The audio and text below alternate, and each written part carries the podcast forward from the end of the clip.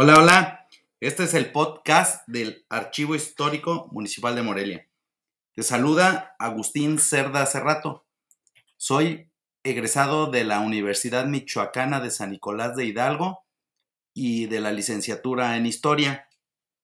Trabajo aquí desde hace 19 años y este, estoy a cargo de lo administrativo.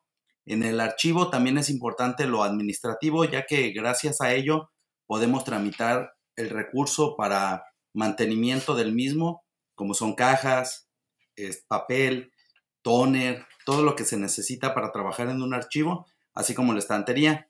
Entonces me encargo de tramitar los fondos revolventes, los contrarrecibos y el presupuesto operativo anual.